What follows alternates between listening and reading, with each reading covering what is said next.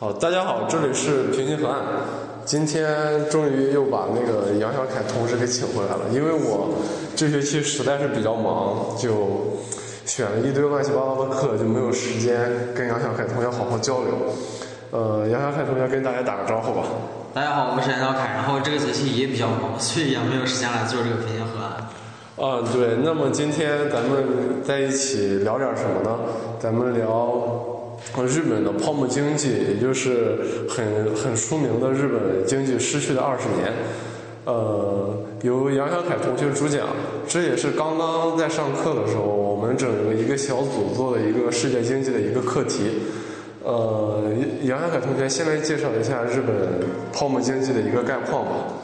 日本泡沫经济的起点可以说到一九八五年的广场协议。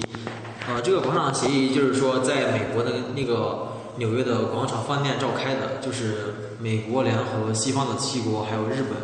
召开的一个会议。这个会议要求什么呢？就是要求这个美元贬值，然后以缓解它的庞大的贸易逆差问题。是广场协议在美国吗？对，是是在美国。呃，美国主导的。对对，是美国牵头的，因为当时就是美国就是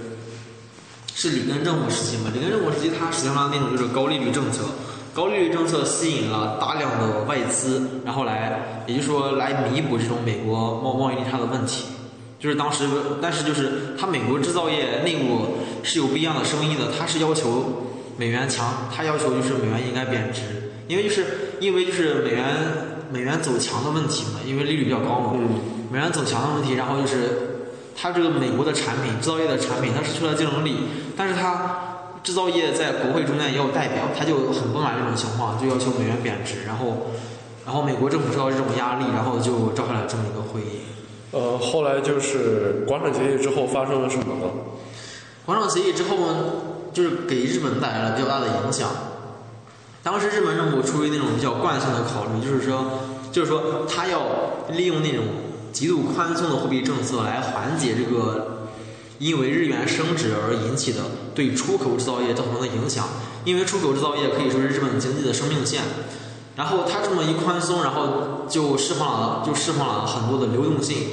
同时，就是日本政府也颁布了一个计划，就是说它要大力的发展房地产，它要大力的发展商业地产，比方说那种度假村啊，各种等等。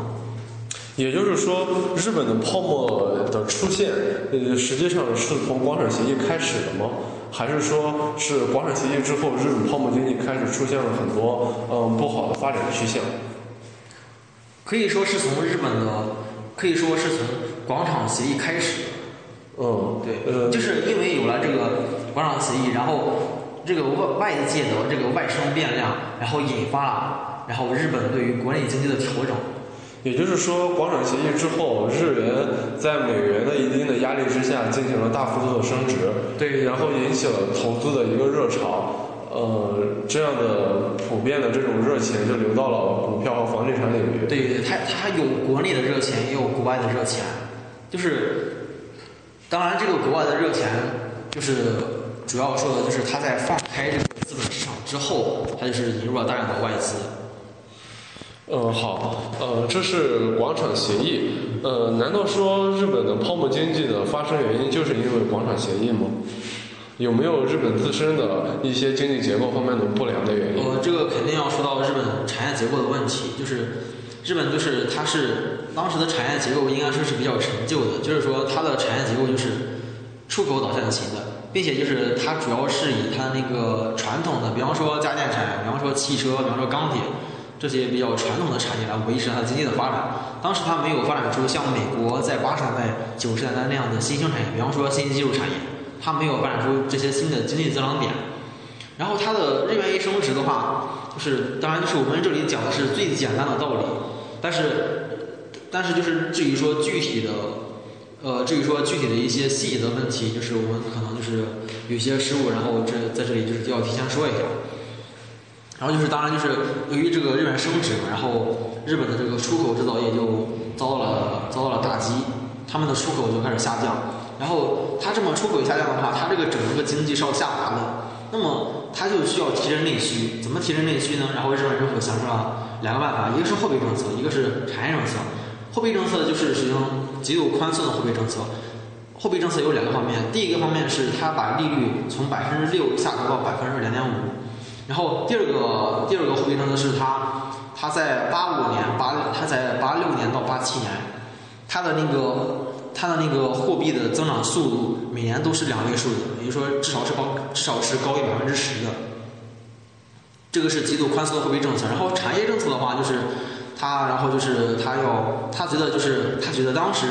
日本已经已经步入那个日本其实呃在当时已经成为 OECD 国家，也就是那个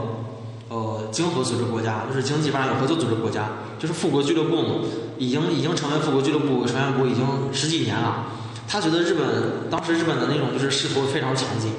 就感觉就是。日本人特别有自信，就感觉哎，我国民生活水平提高了，那么我就应该哎，是现在是不是这个市民们，这个日本的国民对于这个呃住宅有了更高的需求，然后他就他就觉得哎，我们就应该多投资那个商业地产，比方说那些度假村，比方说那些比较高档的那些小区等等，他就觉得应该改善日本人的这个居住条件。然后，于是他就颁发了这么一个政策，这是产业政策。嗯，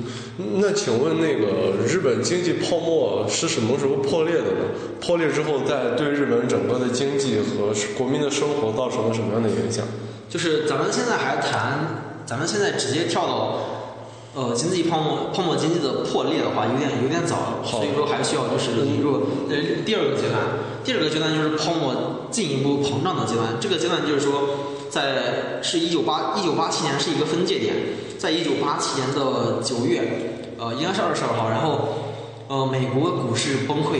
它俗称黑色的星期一。然后在这个股市崩崩溃过程中，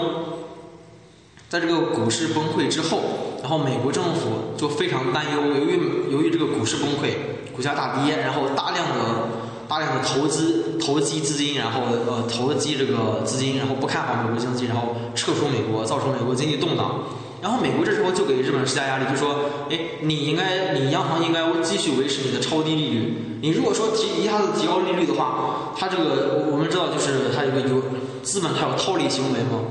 他想套利的话，那么我我直接跑到日本就可以了，我跑到日本就可以套利。但是呃，所以说美国政府非常担心这件事情，然后就不让日本提高利率，然后日本政府就听从了这一建议，呃，应该说日本央行听从了这一建议，继续维持着超低利率。然后还有一个事情就是，还还有一个事情是卢浮宫协议。然后在卢浮宫协议之后，日本政府就放弃了原来对于汇率市场的干预。就这开就是一就是说一开始他其实还是比较担忧它的汇率问题的，他是还会。以这个行政手段直接干预汇率，但是现在他直接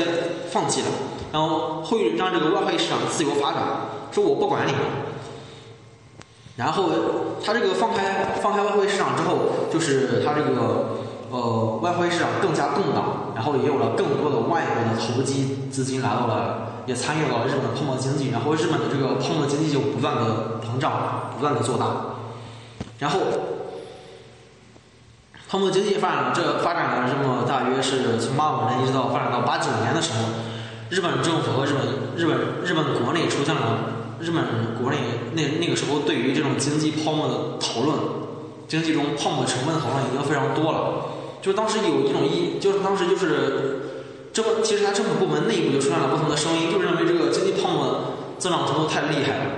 因为当时日本的实体经济的增长程度，其实实体经济的增长其实增速。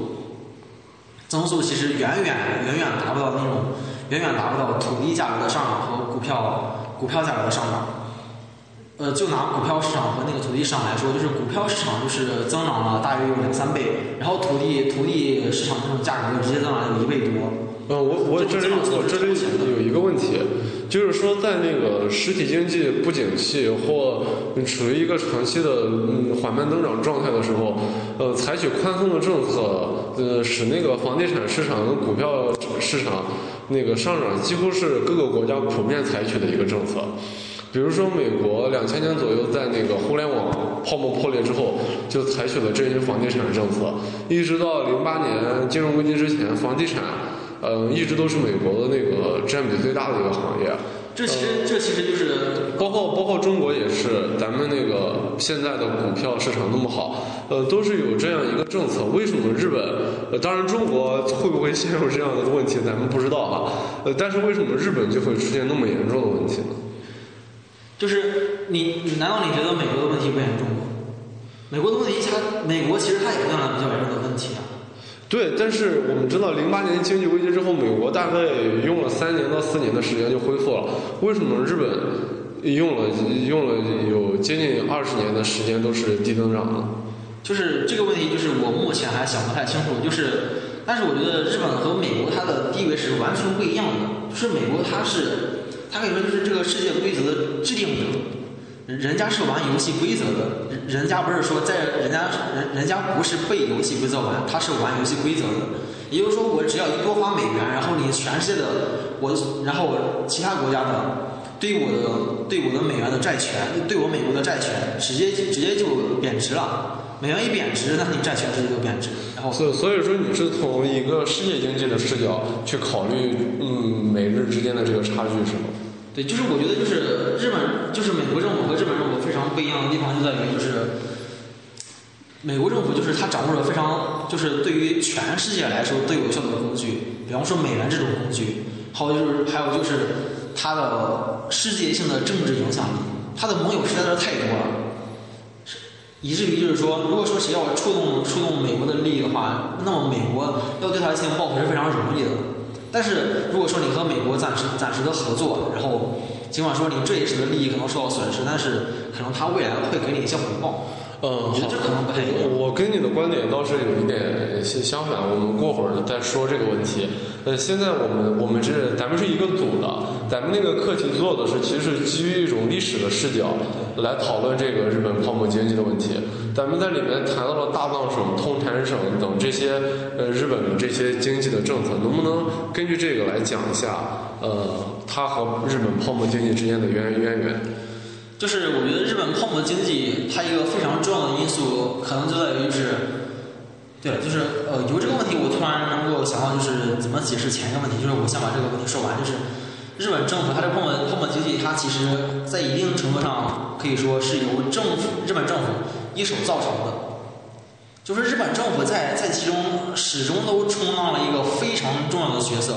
他他的这种角色，他是市场的主导，他是市场的方向的引导者，同时他是市场规则的制定者，同时他还是市场的监管者。也就是说，他同时扮演着很多角色。那么就是，首先说通产省，通产省就是他直接决定了，他直接利用他手中非常强有力的政策工具，比方说税收，比方说那种外汇的配额。当然说这种外汇的配额是在之前的，是在六十年代之前的那种政策。当然，它经济自由化之后，它那个外汇市场放开之后，它可能就取消这种外汇配额。也就是说，我上面举的例子就是说，通产省由于它手中掌握的强有力的政策工具，它能够对民间经济产生非常大的影响。我现在就细说一下，就是通产省它是为什么能产生非常大的影响？就是日本的经济，它是以那些大企业，以以那些超就是巨无霸型的企业为为支撑的。就比方说日本的那种就是钢铁，比方说日本的那种钢铁企业，什么造纸企业，什么汽车产业，它都是一个非常庞大的集团。它有呃，它有和它相配套的主银行，这个银行给它提供融资，长期不断的给它提供融资，然后这个企业和银行它是互相参股的，也就是说企业有银行的股份，然后银行也有企业的股份，也就是说银行和企业是是这个是共生的，然后呃可能有点跑偏了，然后就是那个但然后这些大企业中的，比方说那些比方说那些。呃，那种社长，也就是董事长等等，这种重要的职位，一般由谁来担任？就是他们中有相当一部分人都是由通产省的前官员来担任的。也就是说，这个人在可能在通产省当了二三十年的，当了二三十年的官员，然后最后干到了次官，又要退休了。我退休了去哪？退休了就去这些钢，就去这些钢铁公司，去这些汽车公司。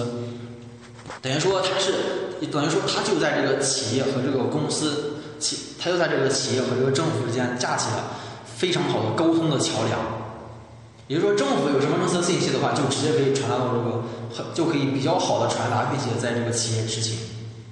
然后，然后就是呃，当然就是企业也企业也有意的利用这种就是说他们公司内部的这种哦前官员的这种就是资本，然后来为他们谋取利益。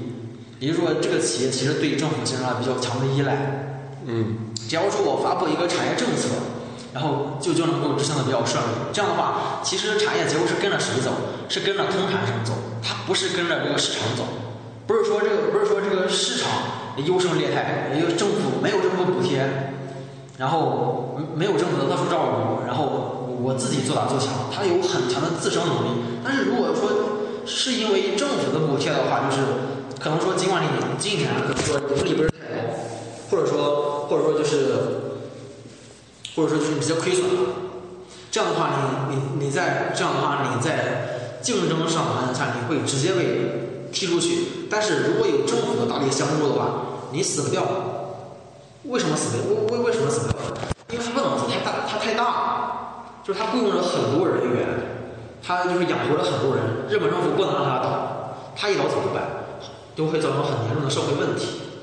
所以说，就是呃，在这种体制之下，它的这种产业结构就出现了就是比较固化的倾向，也就是在那个八十年代初期的时候，它的形成了比较比较就是比较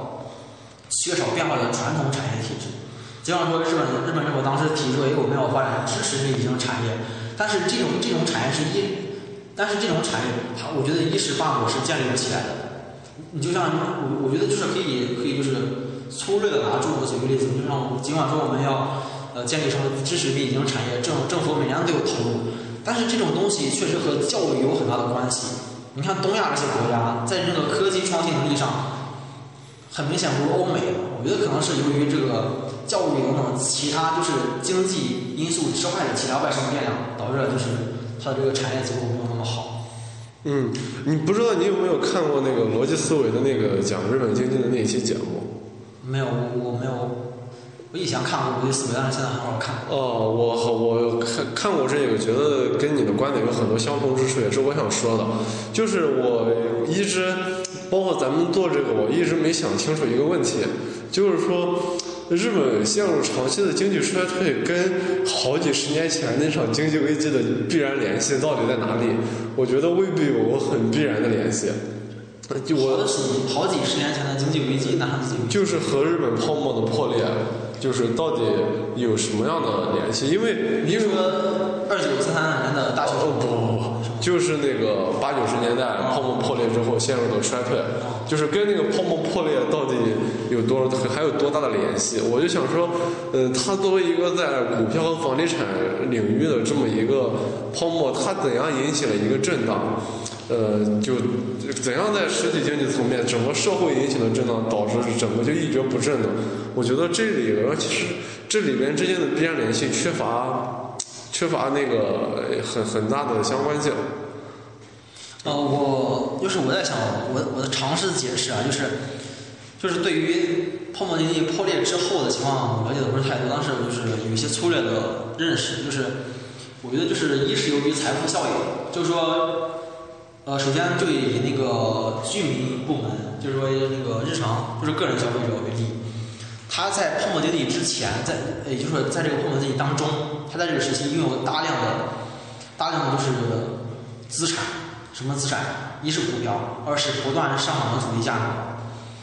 但是这些资产是无情的呀，他就是说在泡沫经济当中，他没有及时的变现，他没有把货币拿在手里面。这样的话，当泡沫经济破裂之后，就造成一个什么情况？当时日本的许多个人部门，就是他那个家庭啊、个人啊，他是从银行获得贷款来买这个房屋的。然后这是因为日本政府的鼓励嘛，就说，哎，我们国民都要住上好房子，要一起过上好生活。然后日本银行就就不顾个人信用状况的，就贷了很多，就是这些还贷了很多这种就是具有高风险的贷款。然后如果说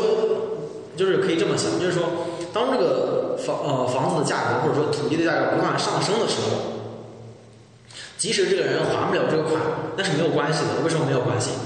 把这个房子拿过来，直接抵押，然后在市场上出售，只要有只要有人肯接手，就能卖出一个高价。全世界的房地产泡沫都是这这个道理。对，嗯，那就能卖出一个高价，那肯定没有问题。但是泡沫一破裂，问题就出来了。我比方说，我之前贷给他两百万，但是泡沫经济破裂之后，他这个房子的价格直接降到了二十万。你是说你是说这种这个债务，你说这个债务他怎么都偿还不了？你但是你是说这种影响，你这种影响它一直能持续十年二十年吗？就是我觉得关，我觉得关键就是他对这个个人部门造成了强烈的影响。为什么？就是说，这种这种债务不是说你想消就能消。就是我们之前是我说，比方说我一个个人，然后从银行贷款，然后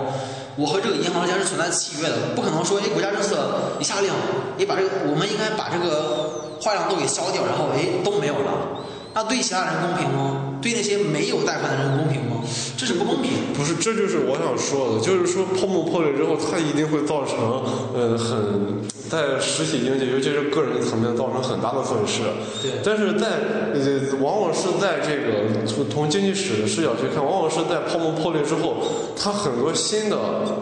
嗯，新的一些，因为它就价格降到最低点了，它很多新的一些投资，一些一些一些那种赚钱的机会，它又出来了。就是说，这种经济危机其实很俗，是机遇也是挑战。就是说，但是为什么日本就没有出现这种再一轮的增长？这这这是这是这可能就跟你刚才说的，就是说日本政府主导，包括可能跟它的一种集体主义的文化，导致它缺乏这种个人的创造力。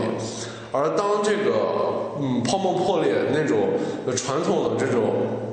政府主导的很强大企业的这种很强大企业这种这种经济模式破产之后，它没有一个文化空间和制度空间，给一些新的给一些新的有创造力的这些企业家，包括个人以投机或者说再再创造价值的机会。呃，这是这是逻辑思维的观点的一个基本的观点，就是就是说，日本这种这种很严格的管制，包括他不让银行啊，不让企业破产，包括不能解雇员工这些东西，其实是极大的抑制了这种社会当中进行新一轮新一轮经济增长的这个呃这个。哦，懂你的意思，也就是说，就是说，日本政府就是说，既然我们欠欠下了这个债。就说这种契约关系就是不可核销的，那么就是我们要，我那么我们这这种这种经济危机之后产生的状况是是所有经济危机都会有的，就是我们我们要不断，也就是说我们活着的每一天我们都要还旧账，就说我们不能把这个坏账一笔勾销，你你不你不能说，呃，我不我不知道美国有没有这种情况，我觉得美国会不会说，比方说这个企业破产倒闭之后，他这个直接，他这个就是，哎你破产就破产了，然后。怎么说呢？我觉得会不会美国就是说，它这个在发生这个泡沫破裂之后，然后就直接核销一些负债？我不知道有没有这样的情况。这样的话，可能我觉得不是核销负债的问题，是破产就破产了。你破产了，你一些债务就免了，不是？对于个人来说，那你投资失败的风险你就你就承担。你就算是他房价股市暴跌，还有做空的盈利手段吗？就是说，这都是对个人来说是一个机遇。也就是说，日本这个社会，它从通产省的经济奇迹到一直到八十年代，形成了一种集体主义的、很保守、很封闭的一种，就是呃，就是叫什么加拉帕克斯现象还是什么忘了。就是说，就是说，它成了一个很封闭的小圈子。很多人就是说，为什么就是很那种那种互联网产品进不了日本，就是因为日本人把自己内部的这些东西办得非常好了，外国的东西进不去。这就是很，它是长期形成的这种一种社会环境，抑制了这种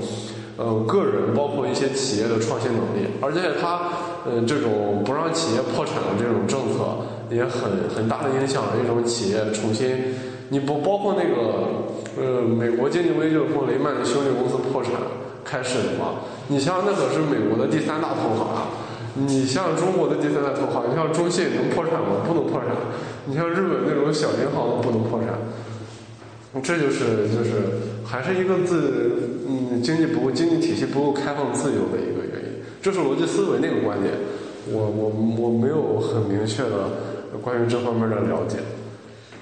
就是我觉得，如果说不让它破产的话，就意味着，就是它很可能就会继续维持现在的那种负债情况，啊继续迎来那种负利润的情况，然后然后为了为了就是维持它的生存，然后它成本又然。后然后其他的高盈其他的盈利部门或者说国家机构必须源源不断的给它给它注入资金，这样的话整个社会都为之付出了成本。嗯，对，这样的话，这样的话，其实你等于说有的经济在发展，但是说它你让它这么一负债，而且你它背的包袱太重了。对，也就是说你把你等于把一些经济增长的成本都给抵消掉了，嗯，可以这样理解。对，那今天咱们就聊到这儿。OK，好，嗯，也也找时间多跟杨小凯了解啊。我这人知识比较贫乏，呃，还是跟杨小我想补充的一点就是，